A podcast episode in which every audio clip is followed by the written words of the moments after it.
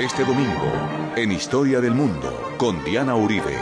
Ah, más o menos a la media hora van a matar a Beria, muertos del susto y lo tiene que matar Zhukov, el que salvó a, Rusia y a la Unión Soviética porque nadie se atrevía a dispararle a ese hombre del, del pánico que producía. Historia del Mundo, domingos 10 de la mañana, con Diana Uribe. Caracol Radio, más compañía. Buenas. Les invitamos a los oyentes de Caracol que quieran ponerse en contacto con los programas, llamar al 268-6797, 268-6797 o escribir a info arroba casa de la historia punto com, la página web, o el correo director arroba casa de la historia punto com, o las redes sociales o el Twitter. Hoy vamos a ver la rebelión de los húngaros en la Guerra Fría.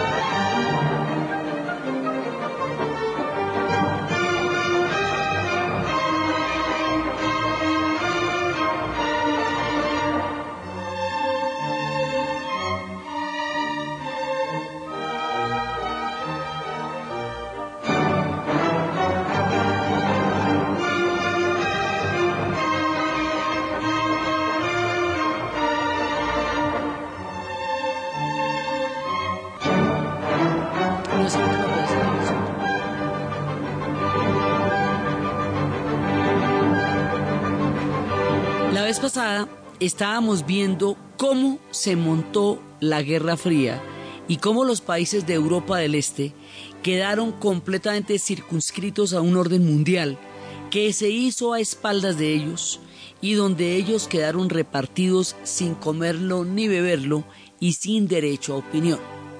Y habíamos visto cómo quedó Polonia contra toda su voluntad con un gobierno en Londres en el exilio, Hungría, Rumania, Checoslovaquia, Bulgaria, todos estos países quedaron bajo la Guerra Fría y lo que llamaba Churchill la cortina de hierro, y como también Lituania, Letonia y Estonia fueron reanexadas a la Unión Soviética según el pacto de Hitler y Stalin antes de la guerra que se preservó después de la guerra y como la mitad de Europa queda bajo la órbita de Stalin.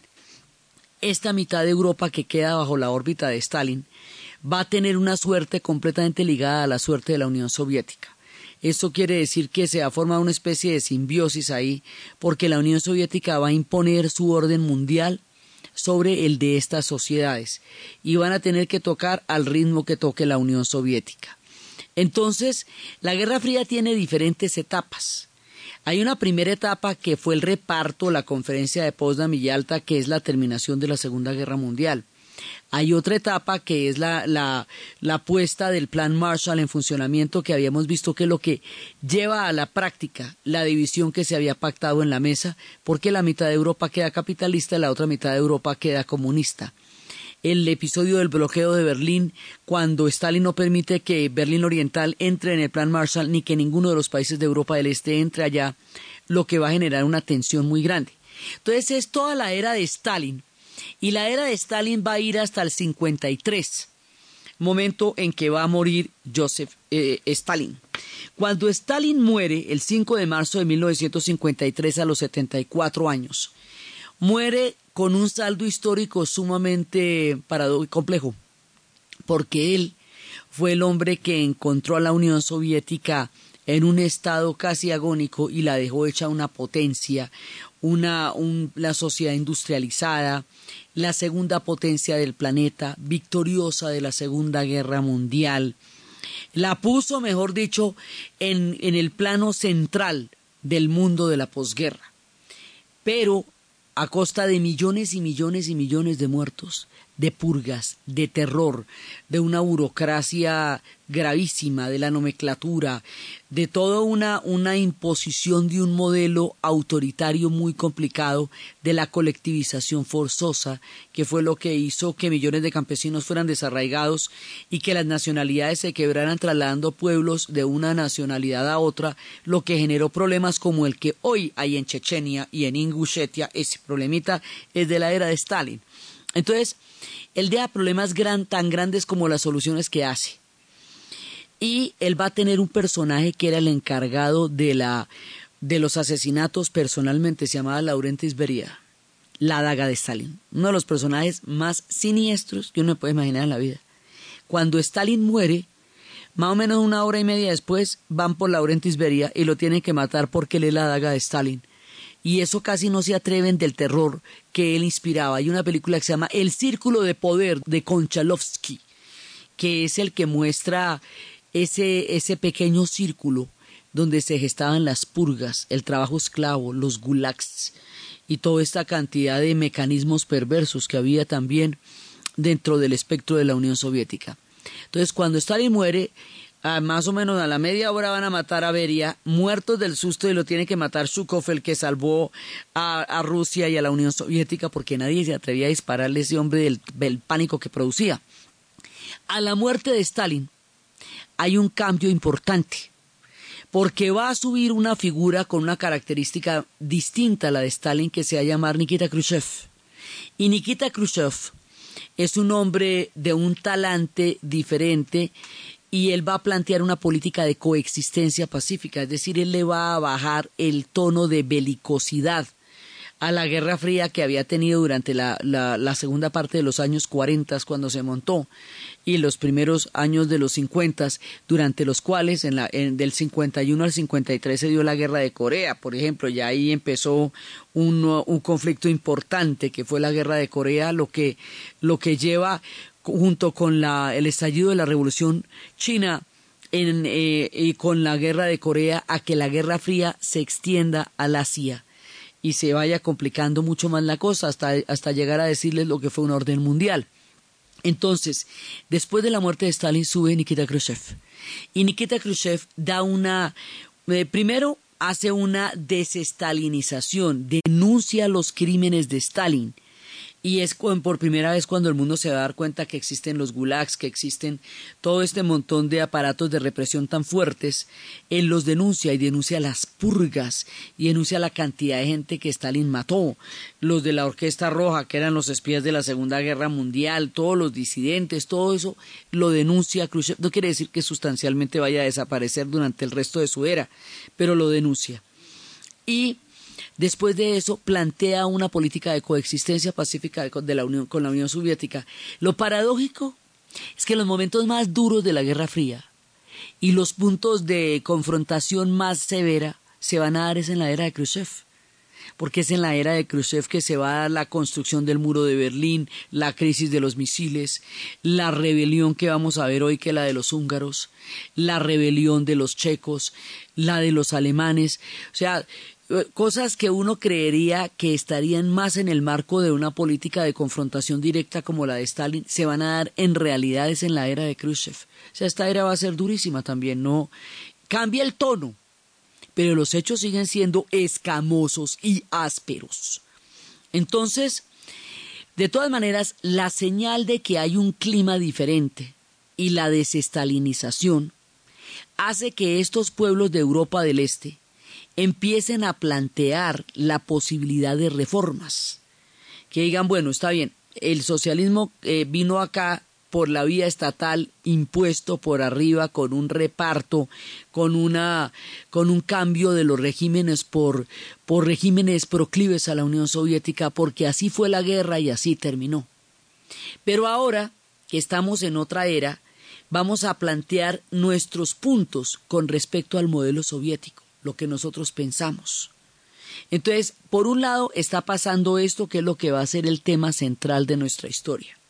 Pero por otro lado están pasando muchas cosas porque eh, en abril de 1955 en Indonesia va a tener lugar una conferencia que se llama la Conferencia de Bandung, Origen de los Países No Alineados, conferencia en la cual Tito, en el cual Nasser y en la cual eh, van a plantear un bloque que no esté ni con los Estados Unidos ni con la Unión Soviética, un bloque intermedio que son los no alineados, porque el caso de Tito era el caso de un hombre que derrotó a la Yugoslavia, los, los derrotaron a los nazis ellos mismos, sin ayuda de nadie. Tito unió todas las guerrillas y derrotó a los nazis.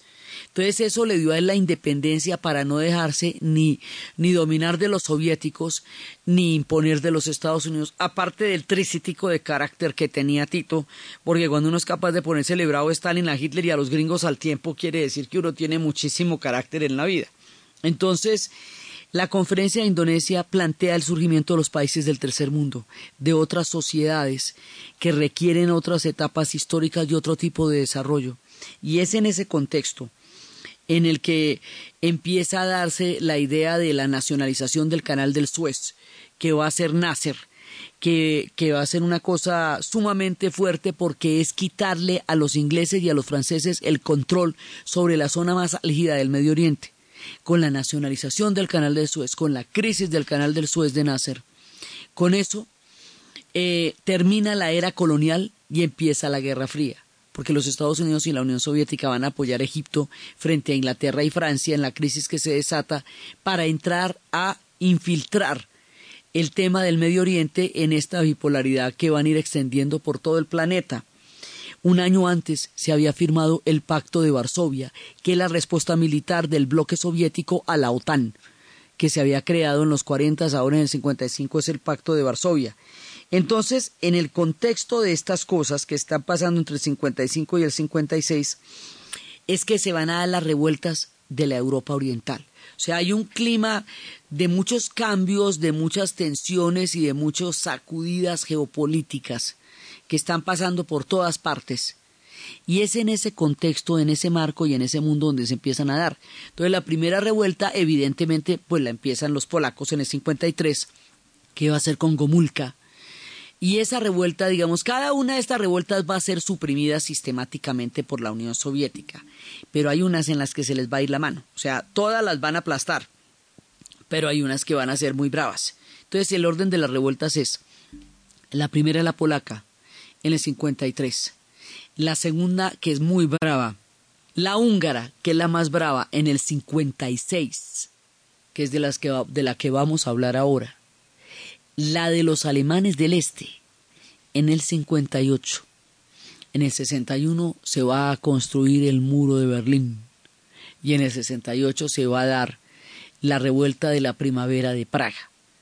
Estos episodios van a ser momentos cruciales en la historia de los países de Europa del Este dentro de su contexto de la era soviética van a ser momentos cruciales porque ahí es donde se nos une el pasado, el presente y el futuro.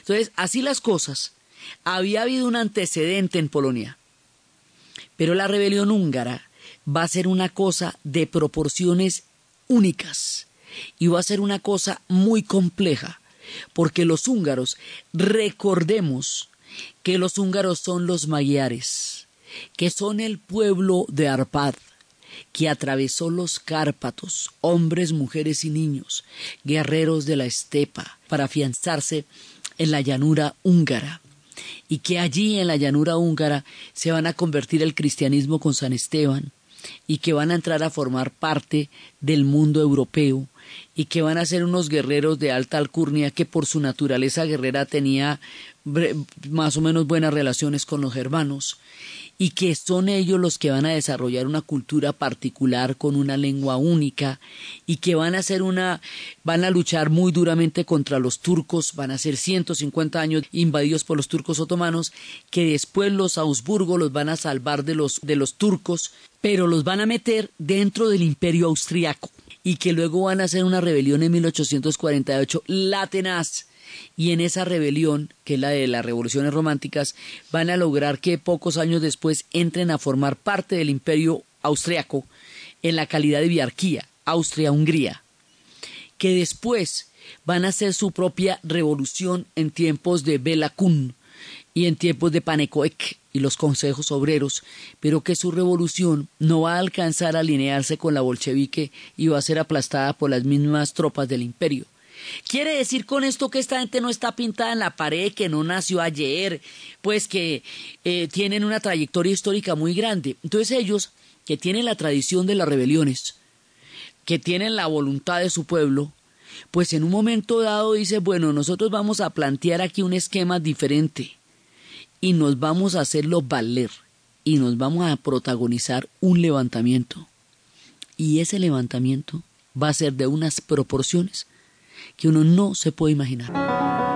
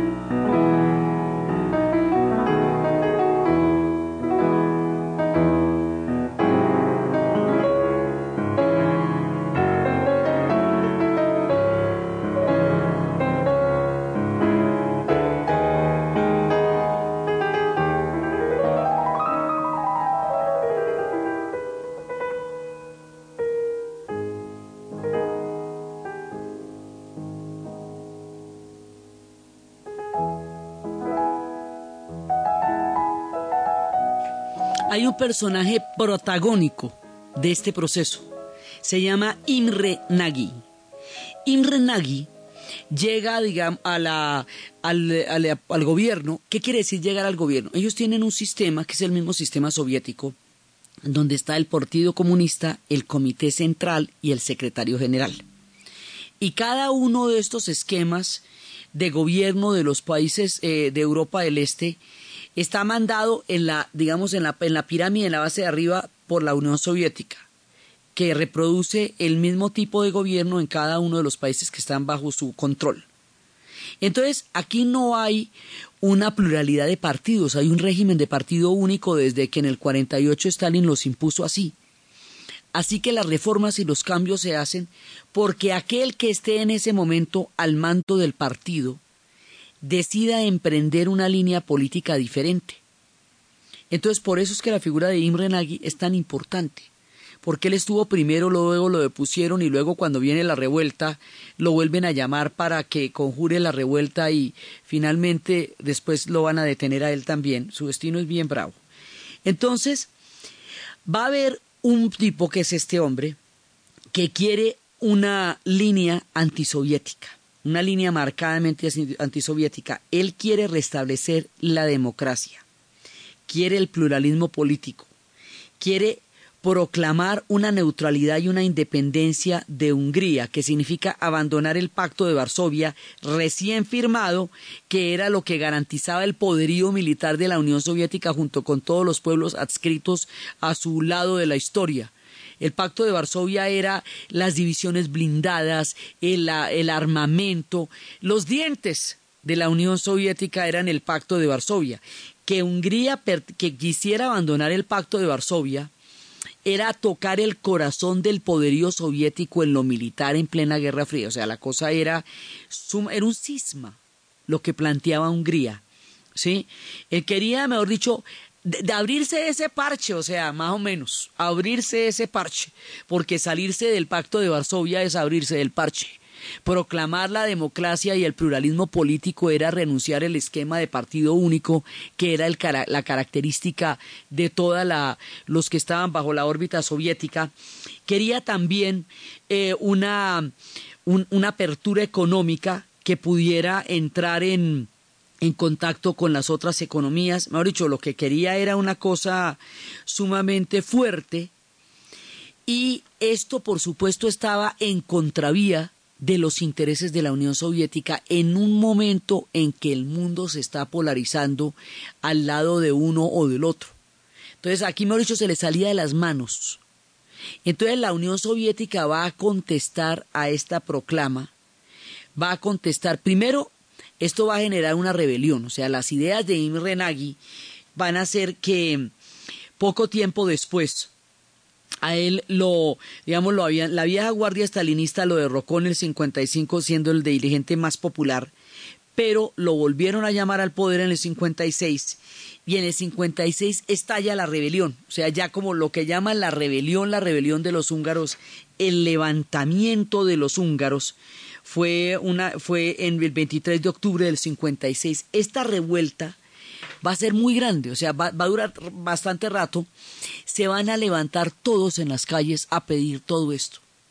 Y hay un momento en que la rebelión va ganando, va ganando, va ganando. Hay momentos en que la cosa estuvo realmente, realmente eh, con muchas posibilidades al interior de Hungría. Hay un punto en las Olimpiadas de ese año en Canberra en que los atletas que van representando a Hungría se van a enfrentar en un legendario partido de waterpolo con el equipo de la Unión Soviética. La tensión era total. Los húngaros iban ganando 3 a 1. Todo el mundo victoriaba a los húngaros en su rebelión. Y de pronto hubo un momento en que hubo un incidente y uno de los atletas soviéticos golpeó a uno de los húngaros y hubo sangre en la piscina. No puede haber sangre en una piscina olímpica, eso no se permite. Entonces en ese momento el partido quedó suspendido, la tensión era máxima. Y estos atletas, que cuando fueron a Canberra, la rebelión estaba triunfando, una vez estando allá, la rebelión empezó a ser aplastada, porque además el viaje era muy largo, entonces alcanzaban a pasar muchas cosas. En la mitad de las Olimpiadas ellos ya tienen que decidir si van a volver a vivir en Hungría o si van a, a pedir asilo y a quedarse en Occidente. Algunos volverán, otros se quedarán en Occidente. Y mucho tiempo después, cuando ya haya caído todo el régimen comunista y haya caído el muro de Berlín, estos atletas se encontrarán en los noventas, ya viejitos.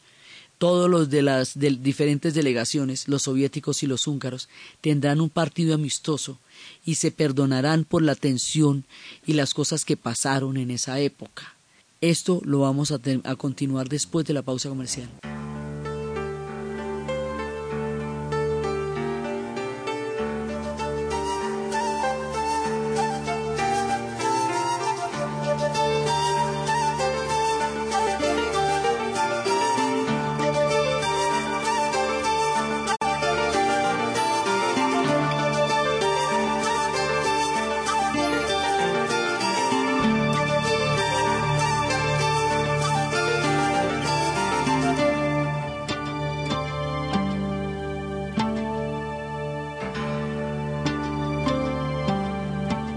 She was a middle distance runner.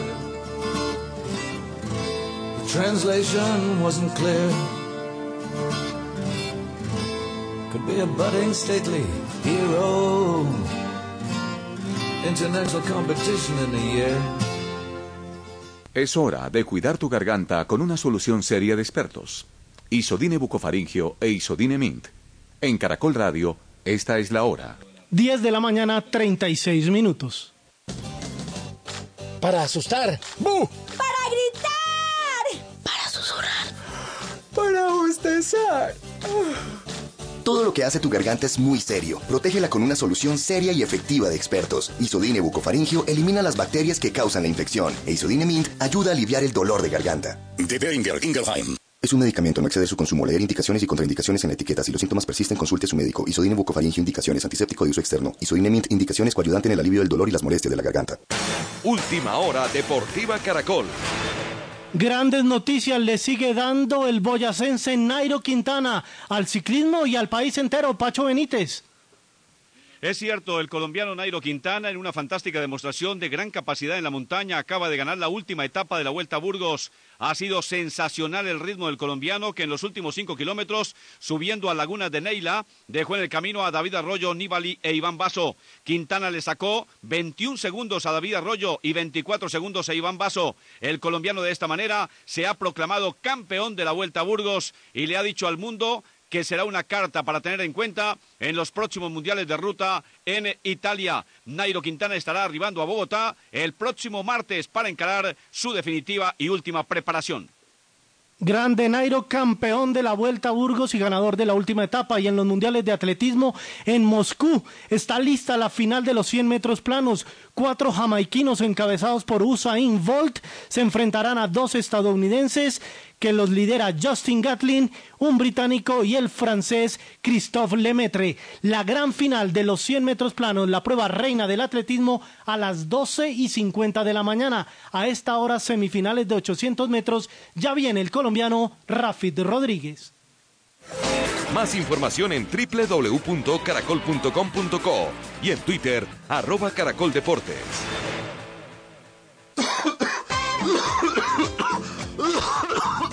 Oiga, ¿usted sabe que es bueno para tos? Para esa tos, mijito, dejar de fumar. Ahí este sí.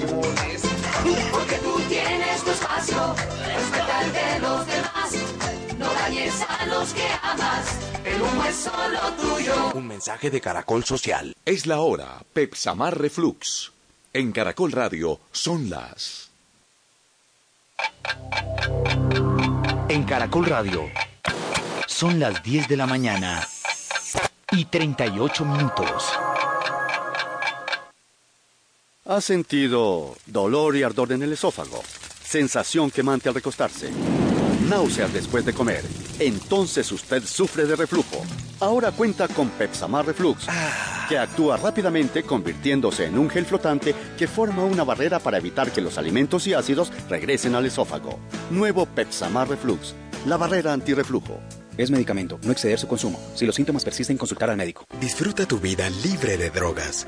Distribuye respeto, responsabilidad, campo, sentimientos, dignidad. Porque cultivar, procesar, distribuir y traficar drogas es la cadena que debemos romper. Colombia, territorio libre de drogas. Una campaña del Ministerio del Interior y de Justicia y la Dirección Nacional de Estupefacientes. En Colombia, los únicos vehículos de la marca Renault vendidos por su concesionario Renault Ferauto de Duitama y Sogamoso gozan de mantenimiento totalmente gratis por un año a partir de la fecha de entrega. Exija la certificación por escrito. Amigo fiel de siempre. Cambia tú misma el color de tu cabello de forma fácil y segura con Coloresa. Nuevo tinte permanente en crema, libre de amoníaco, sin alcohol y sin parabenos. Coloresa con extractos naturales. En Caracol Radio son las 10 de la mañana y 40 minutos. Cambia tú misma el color de tu cabello sin maltratarlo, de forma fácil y segura. Coloresa Bio Natural Clinic Color. Tinte permanente en crema, libre de amoníaco, sin alcohol y sin parabenos. Coloresa, colores más intensos y duraderos, con nanotecnología y extractos naturales de romero, amamelis, aloe vera, Q10 y vitamina E. Coloresa, tinte permanente en crema, sin amoníaco, color y tratamiento para tu cabello. De venta en puntos naturistas, supermercados y droguerías. Coloresa te espera. Aprobado por el Instituto Farmacológico Botánico.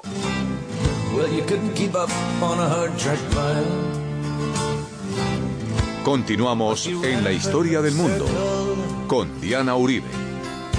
And she wore a perfect smile in Budapest. Hot night in Budapest. We had a cozy up in the old gymnasium. Dusting off the mandolins and checking on the gear. She was helping out at the backstage, stopping hearts and chilling beer. Yes, and her legs went on forever, like staring up at infinity. Through a wisp of cotton panties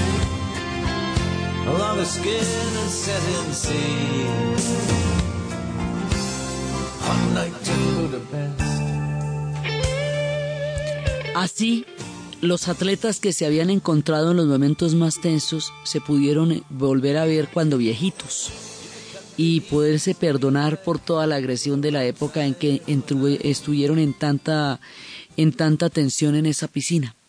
Pero tendrían que pasar muchas cosas para que estos atletas se volvieran a encontrar. Estábamos escuchando a Jethro Tull hablando de una noche en Budapest en una época de competencias cuando alrededor de lo que fue la cortina de hierro parecía que fuera otro mundo, que quedara en otro planeta, era inaccesible, no se podía entrar allá, eh, iban en condiciones muy vigiladas, los guías tenían que llevar a las personas a todas partes, no se sellaban pasaportes, porque si se llevaban pasaportes no se podían entrar después a los Estados Unidos ni a muchos países de Occidente.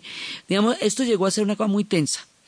Entonces, eso digamos de, de la cortina de hierro para allá de la cortina de hierro para adentro, el pueblo húngaro está en situación de rebelión. Y la situación de rebelión es que salen a las calles armados de valor y de bronca y de ese sentido guerrero nacionalista, querían su Estado húngaro, ellos querían su Estado húngaro al interior de un bloque de poder que se había definido en Potsdam entonces por supuesto estaban en contra de los intereses de todo lo que estaba haciendo el poder en ese momento. La rebelión dura unos días y después se vienen los soviéticos con todo. Con todo quiere decir que le van a pasar por encima los tanques, a los manifestantes que están en la plaza y van a matar, unos dicen que tres mil, otros dicen que treinta mil, pero un número muy grande, grande, grande, o sea, genocidio, masacre, del pueblo húngaro en las calles de Budapest. Así los van a aplastar con los tanques. Les van a pasar todas las divisiones blindadas del recién creado Pacto de Varsovia, los armamentos convencionales, y van a utilizar contra la población civil todo el armamento convencional disparándoles, pasándole los tanques, matándolos, asesinándolos, en una sangría de las más aterradoras y de las más miedosas. Los húngaros no habían pasado nunca por una situación tan brava. O sea, a pesar de todo lo que han vivido con todas sus batallas contra los turcos, su participación en la Segunda Guerra Mundial, pues ellos van a ser invadidos en el 44, al final de la guerra. Esto que les va a pasar en el 56 es tal vez una de las heridas más grandes, y no la más grande en su historia reciente, porque van a ser aplastados de la manera más ignominiosa, sin ningún tipo de misericordia, van a aplastar a los húngaros de una manera terrible. Los húngaros que están en el mundo, la mayoría del éxodo húngaro, salieron de su país en el 56, después de todo lo que pasó. Entonces, por esta rebelión, van a acusar a los húngaros de contrarrevolucionarios. ¿Por qué? Pues que el discurso de la revolución es un discurso absoluto. Entonces, si la revolución la representan los soviéticos, si Stalin había creado el socialismo en un solo país, y si estos pueblos quedaron bajo la órbita soviética, quiere decir que su disidencia frente al orden soviético es una disidencia contrarrevolucionaria, sobre todo porque se querían salir del pacto de Varsovia. Entonces, la propaganda que se hace frente a eso es una propaganda de una contrarrevolución. Si uno entiende la historia húngara, se da cuenta de lo que era un movimiento nacionalista. Era un movimiento, digamos, pero sí era un movimiento que estaba en contra de los lineamientos soviéticos a nivel militar y a nivel político. Entonces lo acusan de contrarrevolucionario y en un principio Nagy se va a eh, va a ser eh, se va a asilar en la embajada yugoslava. Como hemos visto, Tito tenía una independencia a partir de los no alineados frente al bloque soviético y frente a, a los Estados Unidos también. Entonces Nagy se va a asilar en la embajada de Yugoslavia y va a subir Janos Kadar, que va a ser el traidor, digamos, el títere, el que se presta para orquestar la represión contra su propio pueblo, Llanos Kadar. Imre Nagy va a estar asilado en la embajada, pero después le dicen que se entregue, le ofrecen una serie de condiciones, y él creyó en las garantías que le dieron, se entregó, y cuando se entregó lo detuvieron y en 1958 lo ejecutaron. O sea, a la cabeza a Imre Nagy lo ejecutaron. Y este hombre era un húngaro como los húngaros que habíamos hablado en el siglo XIX, de los de verdad, verdad, verdad. Y este personaje va a plantear el camino de las reformas. Ya cuando los checos hagan lo mismo, van a hacerlo, digamos, con beneficio de inventario. O sea, no metiéndose con el pacto de Varsovia, porque ya están viendo que el pacto de Varsovia no se puede tocar. Eh, lo que ya van a plantear con socialismo con rostro humano es dentro del marco del socialismo, pero con reformas internas. Esta era una rebelión radical. Era una rebelión, digamos, que planteaba un camino, una vía húngara.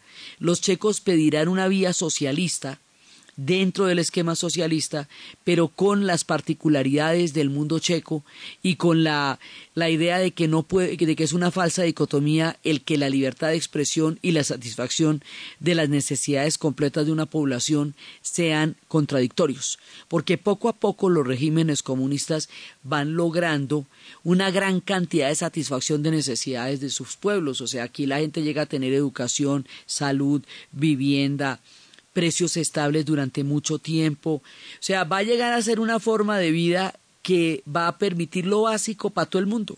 Si no fuera así, eso tampoco hubiera aguantado los 48 años que aguantó. Pero el precio era el silencio. Y eso, digamos, eso de que la gente no pueda criticar, no pueda opinar, no pueda decir y no pueda tener decisiones sobre el rumbo de las sociedades en las que vive, es lo que impulsa a los grandes levantamientos, porque son pueblos que llevan mucho tiempo en la historia, que tienen muy claro quiénes son y que no estén como para dejarse mandar por un reparto que se hizo en Potsdam, donde ellos no estaban ni siquiera invitados. Entonces, esta circunstancia deja abonado el terreno para la rebelión.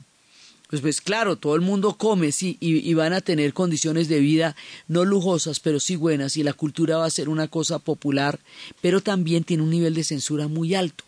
Más adelante, Elías Canetti decía que estos regímenes eran como una madre que todo le daba a su hijo, pero todo pedía cambio que le daba comida, alimentación, todo, todo, todo, pero pedía su alma como pago por todas las condiciones de bienestar que le podía dar a su hijo.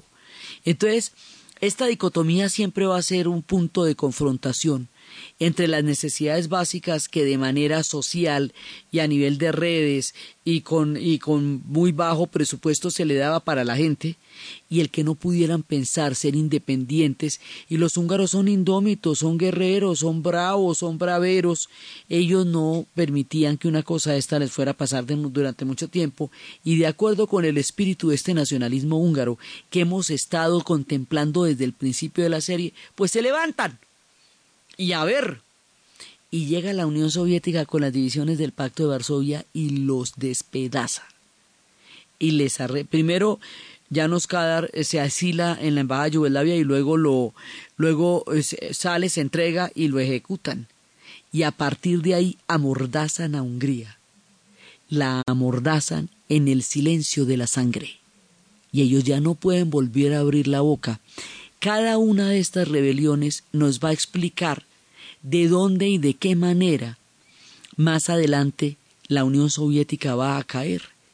Porque las alambradas, de las que hemos siempre mencionado tanto, esas alambradas que separaban a Hungría de Austria, las cortaron los húngaros y por ahí se empezó a desgarrar el telón de acero o la cortina de hierro en el año 89. Empezaron por acá. Toda la caída del régimen soviético van, la van a empezar los polacos por razones todas obvias. Pero en la rebelión del año 89 la van a empezar los húngaros cortando las alambradas porque tienen atorado así en la mitad de la garganta esta represión generalizada y terrible que sufrieron en el 56. Tienen el museo del que hablábamos la vez pasada acerca de la Casa del Terror, donde está documentado esto con lujo de detalles. La gente que murió y son los rostros de una pared de cinco pisos de alta de todas las víctimas de esta era y de las víctimas de la Segunda Guerra Mundial, del fascismo y del estalinismo y de toda la era soviética. Ellos en la memoria lo tienen perfectamente claro, lo tienen documentado y es solamente hasta después de la caída del muro de Berlín y de las elecciones en Hungría, que va a haber una, un acto público de rehabilitación de la memoria, de toda la gente que se levantó fue muerta y después considerada, eh, digamos, eh, cayó en desgracia con el régimen. Su memoria y su nombre fueron borrados de la historia y muchos de ellos terminaron en, fosas comunes, eh, en las circunstancias más adversas. Entonces, por eso, el retorno a la democracia en Hungría, ya en los años noventas, finales del 89 y 90, se va a dar con un acto simbólico de reparación, de reconocimiento y de, y de rehabilitación pública del nombre de las víctimas que cayeron durante la rebelión del 56. La rebelión del 56 se vuelve un hito, una, digamos, un lugar en el imaginario del pueblo húngaro. Las rebeliones siempre fueron de, una u otra manera lugares del espíritu a donde los pueblos regresan cuando quieren evocar su derecho a la libertad y su sentido de la libertad. Y en ese sentido esta rebelión fue de las más importantes y de los momentos más decisivos en la historia húngara contemporánea.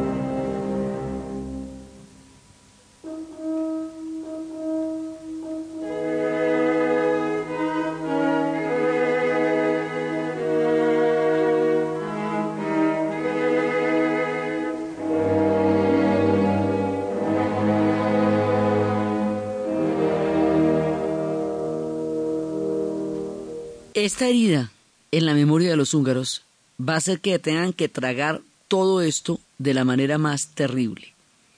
Pero ahí hay un precedente. Entonces lo que les digo, los checos tomarán esta experiencia para forjar la suya propia.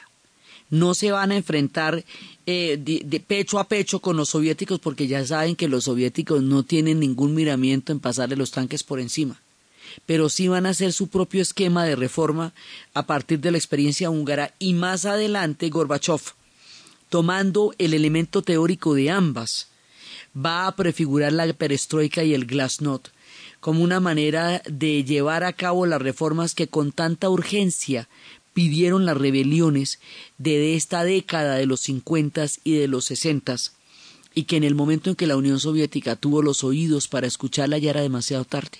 Ya cuando Gorbachev va a implementar las reformas que durante tanto tiempo se pidieron, que con tanta sangre se, se, se proclamaron y que tanto martirio costaron, ya el régimen no puede ser transformado desde adentro porque el tiempo histórico ya había pasado. Es una de las paradojas de esta era, eh, de, de, la era soviética en su momento. Entonces los húngaros van a pagar, de todas las rebeliones, el costo más grande lo van a pagar los húngaros. Pero ¿cómo es que los soviéticos logran pasar de agache con semejante cosa tan brava? Porque al mismo tiempo está estallando la crisis del canal del Suez. Eso es con muy poco tiempo de diferencia. Entonces, la crisis del canal del Suez tiene una, un grado de importancia global, porque por el canal del Suez pasan todos los barcos que suministran de petróleo al mundo en la medida en que pueden pasar del Mediterráneo al Mar Rojo por la vía del canal en Egipto. Entonces, esa era, digamos, eh, el, el activo geopolítico más grande que tenían los ingleses y los franceses desde la época de la construcción del canal en tiempos de Lesseps. Ahora, cuando Nasser decide nacionalizar el canal del Suez, quiere decir que Inglaterra y Francia inmediatamente le van a declarar la guerra. Además, él lo que quiere hacer es un proyecto propio, el proyecto del panarabismo, retomar el rumbo de la historia que les había sido arrebatado mediante las, eh, los pactos franco-británicos de, de volver los protectorados, de quitarles la rebelión que ellos habían ganado durante la época de Lawrence de Arabia y dejarlos en una condición de, de pueblos sometidos mediante figuras de protectorados al poderío eh, británico y al poderío francés. Entonces lo que hace Nasser es un, un ejercicio de descolonización es, digamos, sacarlos del canal del Suez, que es la vida fundamental de los egipcios entre el Mediterráneo y el Mar Rojo fuera del Nilo. Entonces, para eso, mm, hace todo el efecto de nacionalización, pero la Guerra Fría se va extendiendo, se va extendiendo por todo el planeta, y de donde va saliendo el colonialismo de los británicos y de los ingleses, va entrando la Guerra Fría. O sea, en la siguiente puerta están los Estados Unidos y la Unión Soviética a ver cómo se van a repartir la zona. Entonces los Estados Unidos y la Unión Soviética entran inmediatamente a apoyar a Nasser contra los ingleses y los franceses que eran sus antiguos aliados. Y de una vez ya entrados en gastos se meten en la región. Entonces, en ese momento, eh, la crisis del canal del Suez, por el nivel de tensión que desató tan grande, atrae la atención del mundo y hace que el mundo eh, se quede sin aliento durante los días de la crisis del canal de Suez porque fue de una gravedad increíble y bajo todo el secreto soviético el manejo de prensa que había en ese momento y lo complejo de la situación la revuelta húngara pasa de agache porque estamos en los días de la crisis. La nacionalización fue el 26 de julio, pero el tiempo de la crisis es grande mientras se resuelve y todo, digamos, con, el esquema de las noticias del mundo que una noticia abarca de manera única la atención del mundo, la crisis del canal del Suez lleva toda la atención del mundo y lo de Hungría, que es de una gravedad extrema, va pasando en segundo plano y queda oficialmente como una contrarrevolución de los húngaros que fue rápidamente aplastada por los soviéticos. No será así el caso de Checoslovaquia. Cuando Checoslovaquia haga lo suyo, el mundo lo va a saber pero eso ya serán otros tiempos, serán los días del 68, uno de los años más cargados de densidad histórica del siglo XX. Pero los húngaros se la meten con toda y la pierden. Y la pierden y quedan, pero mal, pero terriblemente mal. Y esto va a ser, digamos, como uno de los momentos de la sin salida de la historia para los húngaros, de los momentos en que ellos más duro van a sentir eh, el peso de un reparto. Por eso es que les digo que los repartos son terribles, porque las consecuencias históricas de las reparticiones las van a vivir los pueblos durante generaciones y generaciones. Esto que les recuerdo que se pactó en Potsdam determina que los húngaros vayan a morir en grandes cantidades en las calles de Budapest simplemente por plantear un, un proyecto propio de nación en una era de ideología y geopolítica donde eh, las soluciones individuales y nacionales estaban condicionadas por completo al orden histórico en el cual estaban metidas. En la Guerra Fría nadie tiene derecho a una posición independiente, por eso es que se hicieron los no alineados para tratar de buscar una, un eje que no, que no los ladeara bajo la influencia del uno o bajo la influencia del otro. Las invasiones durante la Guerra Fría van a ser cosa de todos los días desde la invasión de Corea del Norte a Corea del Sur, pasando por, la, por las invasiones de los Estados Unidos a República Dominicana, a Guatemala, a Chile, pasando por las invasiones de la Unión Soviética a Hungría, a Praga. O sea, esto de las invasiones va a ser la manera como los bloques de poder van a hacer valer los acuerdos de Potsdam con las armas y con las divisiones blindadas y los pueblos que están metidos ahí no tienen ninguna posibilidad, como estamos viendo con los húngaros, de buscar un destino distinto. Así fue la Guerra Fría y esas fueron las circunstancias en que estos pueblos quedaron eh, sumergidos en un mundo en el cual no tenían capacidad de decisión porque esto era a sangre y fuego. Así cada uno de los conflictos del planeta durante la época de la Guerra Fría fue intervenido por los Estados Unidos y por la Unión Soviética y todos los procesos, la descolonización africana, la descolonización de Indochina, la guerra del Vietnam, todo va a quedar permeado por el marco de la Guerra Fría. Y dentro de este gran contexto en donde el mundo se va viendo cada vez más arrastrado hacia la polarización, hacia el mundo bipolar que generó la Guerra Fría, los húngaros sangran. Y cuando los húngaros sangran y su pueblo queda sumergido en la desesperanza, estamos a pocos años de uno de los momentos más dramáticos de toda la era de la Guerra Fría, la construcción del muro de Berlín. El resto de las rebeliones, lo que va a pasar en Alemania del Este y la construcción en un día del muro de Berlín es lo que vamos a ver en el siguiente programa, cuando hablemos del Frente Fantasma del tiempo de los espías. Entonces, desde los espacios de este pueblo de Arpad, que cruzó los Cárpatos, que desafía la Guerra Fría, que se declara en rebelión, que es aplastado en las calles de Budapest y que conserva en la memoria la herida del costo de una autonomía desde la Guerra Fría, desde el orden geopolítico, desde las decisiones que se apoyan con el Pacto de Varsovia y de la OTAN, y desde la cortina de humo que se cierne sobre este pueblo, en donde el mundo no vio con toda la dimensión la tragedia que estaban viviendo en su momento en la narración de Ana Uribe, en la producción Jessy Rodríguez. Y para ustedes, feliz fin de semana. Caracol Radio, más compañía. Es hora de hacer realidad tus grandes sueños. Las pensiones y cesantías son ahorro y el ahorro es protección. En Caracol Radio son las